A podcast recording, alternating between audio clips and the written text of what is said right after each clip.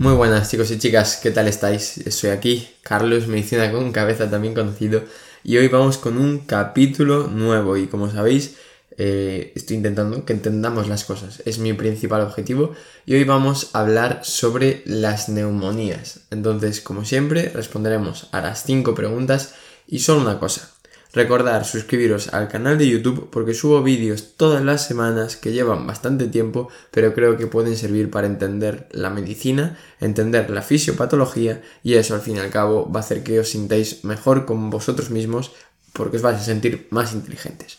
Dicho esto, dicha la publicidad, vamos ya con las cinco preguntas. Entonces, neumonías.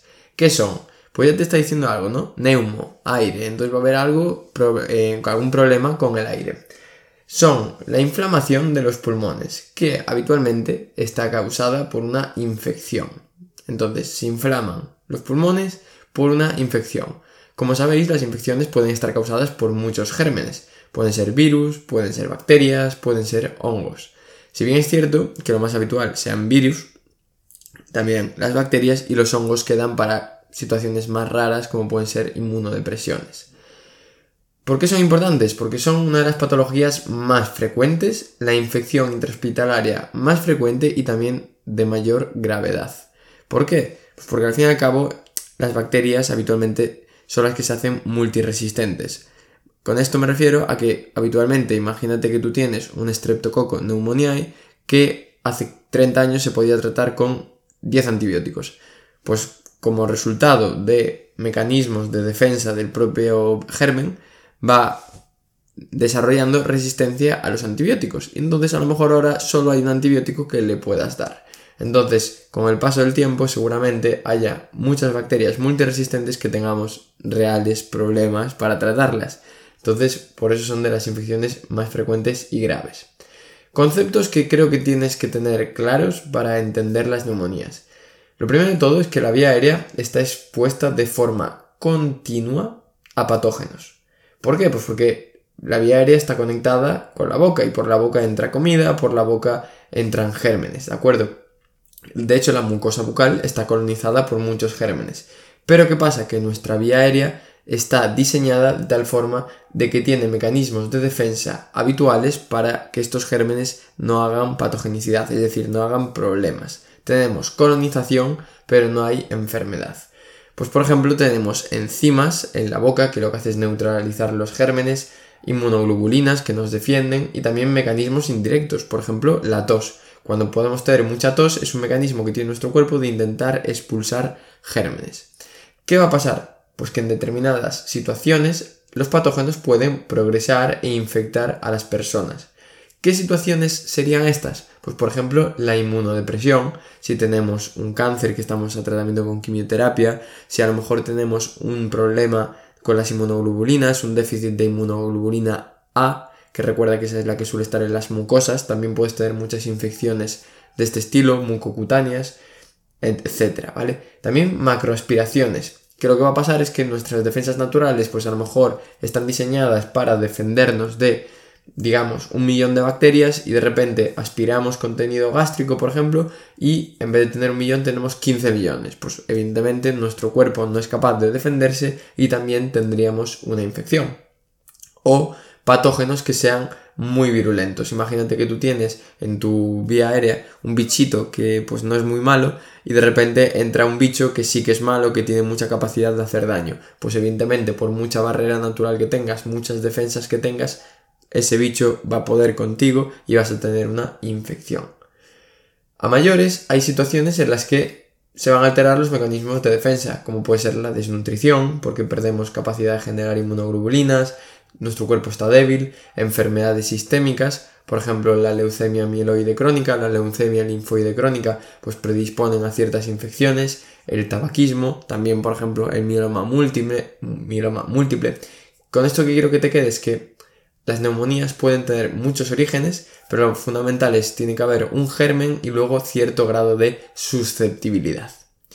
Vamos con la neumonía adquirida en la comunidad, que básicamente esta es la benigna, entre comillas, y es la que podemos tener más o menos todos. Luego tenemos la nosocomial o intrahospitalaria, que esa sí que tiene mucha más gravedad. ¿Por qué? Por lo que dijimos, si nosotros cogemos un germen de la calle, lo más probable es que podamos tratarlo con muchos antibióticos. Si nosotros tenemos un germen que estaba en una habitación en la que ya hubo 300 pacientes que se le dieron 300 antibióticos diferentes, ese germen es un supergermen y ese germen lo que hace es mecanismos de resistencia para que las quinolonas no le sirvan, para que los betalactámicos no le sirvan. ¿De acuerdo? Entonces es un germen multiresistente y tiene mucha más gravedad. Dentro de la neumonía adquirida en la comunidad, los bichitos más frecuentes, el Streptococo pneumoniae, ya te lo estoy diciendo, ¿no? Streptococo neumonía, la clamidia neumonía, ¿vale? También, y el micoplasma. Otros que podemos encontrarnos, por ejemplo, la legionela o ciertos virus. Pero bueno, estas son las principales bacterias que yo quería comentaros. Legionela, así como dato transversal, Recuerda que suele dar hiponatremia y que afecta a las vías aéreas superiores, perdón, a los campos pulmonares superiores. Y suele estar en relación con aguas que están acantonadas, aguas que nos están moviendo, por ejemplo, los aires acondicionados. Eso ya para que te des cuenta de que cuando estamos estudiando podemos hacer conocimiento transversal. ¿Cómo se manifiesta la neumonía? Pues suele tener una clínica general, es decir, tenemos fiebre, nos encontramos mal, ¿De acuerdo? Pues el típico gripazo que tenemos todos, entre comillas.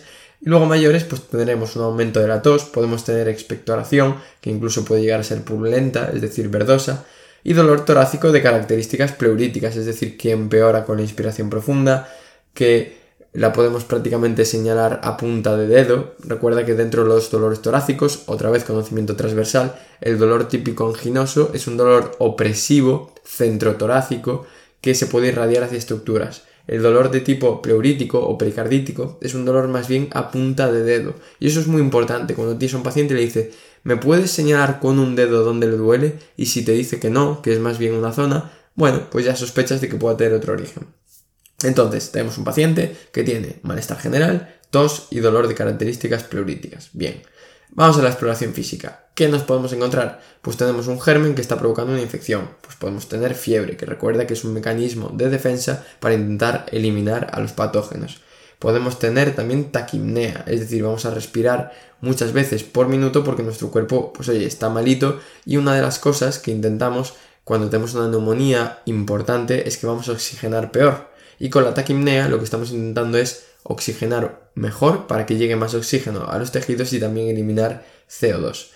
Podremos tener taquicardia, por lo mismo nuestro cuerpo necesita defenderse, necesita más sangre, pues para aumentar el gasto cardíaco se taquicardiza y en función de si la neumonía se está consolidando o no, podemos tener a lo mejor crepitantes en, las bases, si es una neumonía que esté en las bases, etc.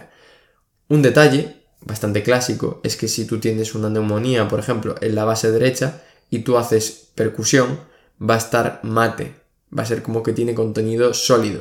Sin embargo, si tú lo haces en un pulmón sano, estaría timpánico, porque tiene aire. Eso sería un poco de la exploración. Pero quiero que te quedes también sobre todo con una cosa, que es que seas capaz de reconocer cuadros graves. Entonces, cuando un paciente con una neumonía va a estar grave, cuando esté muy taquimneico, cuando esté muy taquicárdico y sobre todo si tiene tiraje. El tiraje es que en vez de respirar solo con los pulmones, con la caja torácica, está tirando de otra musculatura, por ejemplo, supraclavicular, por ejemplo, abdominal. Cuando veas un paciente así, aunque la gasometría sea normal, aunque la analítica sea normalita, sospecha de que ese paciente se puede poner muy malito. Y ya pasamos a la cuarta pregunta, que es ¿cómo diagnosticamos la neumonía? Pues evidentemente la clínica, ¿no? Pues que te venga un paciente con malestar general, con tos desde hace 3-4 días, que tuvo fiebre en su domicilio. Perfecto, ya lo podemos sospechar. En la analítica de sangre, ¿qué vamos a buscar? Porque recuerda, hay que buscar, no pedir. Nosotros buscamos para confirmar nuestros diagnósticos. Porque si tiras disparos al aire, puedes encontrarte con cosas que a lo mejor son hallazgos incidentales y que sobre todo no vas a saber interpretar. Entonces, en la analítica de sangre buscamos parámetros infecciosos e inflamatorios, leucocitosis, neutrofilia, proteína C reactiva alta, procalcitonina alta, por ejemplo. En la placa de toras intentamos buscar que haya focos consolidativos, pues a lo mejor que haya una opacidad en la base derecha que sea sugestiva de que tengamos ahí una neumonía. También podemos mirar la saturación de oxígeno para ver qué tal está oxigenando nuestro cuerpo. En caso de que, por ejemplo, sospechemos gérmenes así atípicos o una tuberculosis, podríamos hacer pruebas de esputo.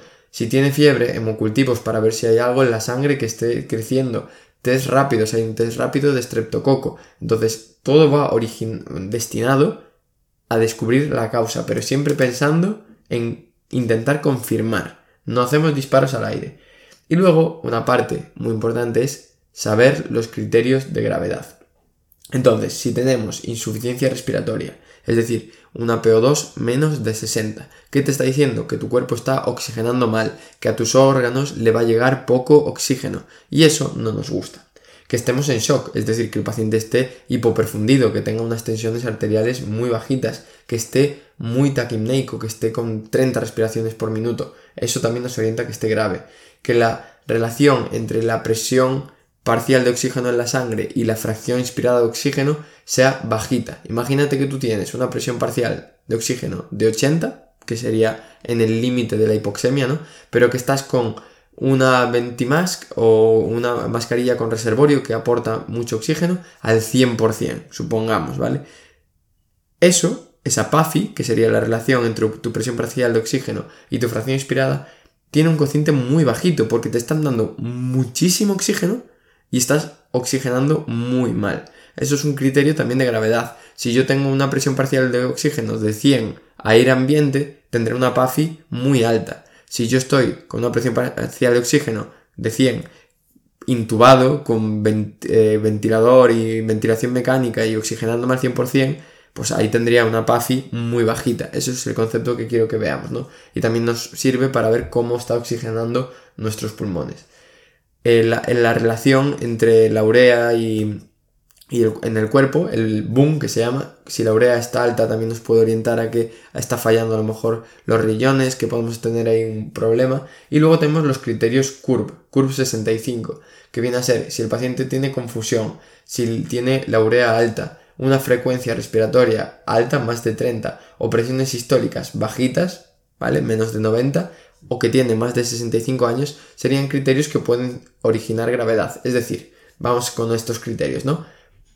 Un paciente, 72 años, ya tiene más de 65, que está un poco confuso, que no responde bien a las preguntas y que tiene a lo mejor una sistólica de 80, cumple tres criterios CURB. Sería un paciente grave y sería un paciente que seguramente haya que ingresar para tratamiento vía intravenosa y monitorización, porque es un paciente que se puede poner malito. ¿Qué quiero que te quedes de esto? Que tengas una idea general de las neumonías, que veas que hay fisiopatología detrás y que sobre todo luego pues dentro de las neumonías tienes que estudiarte los diferentes gérmenes, qué clínica van a producir para saber diferenciarlos. Y sobre todo, saber identificar cuadros graves, porque son los que se pueden morir y hay que salvarles la vida.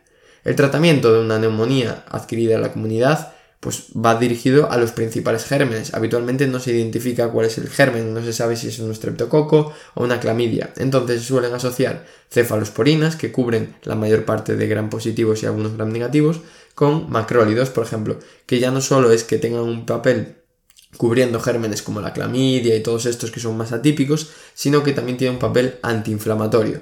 Entonces va a favorecer que la neumonía se cure.